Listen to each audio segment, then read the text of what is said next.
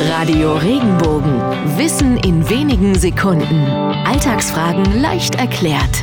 Warum sind wir auf dem Holzweg, wenn wir völlig daneben liegen? Diese Redewendung stammt aus der Zeit, als die Wälder noch richtig eng und dicht bewachsen waren. Die Holzwege wurden damals eingerichtet, um gefällte Bäume aus dem Wald zu transportieren. Ein wirkliches Ziel hatten sie nicht. Wer damals also einem Holzweg folgte, landete irgendwo mitten im Wald, im Nichts. Wer auf einen Holzweg geraten war, musste also früher oder später wieder umkehren.